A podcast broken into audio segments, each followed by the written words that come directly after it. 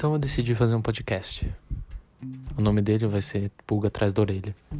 E ele tem a intenção de tratar todos os assuntos mais curiosos que existem no seu cotidiano e no cotidiano do mundo como um geral e tratar isso de uma maneira natural.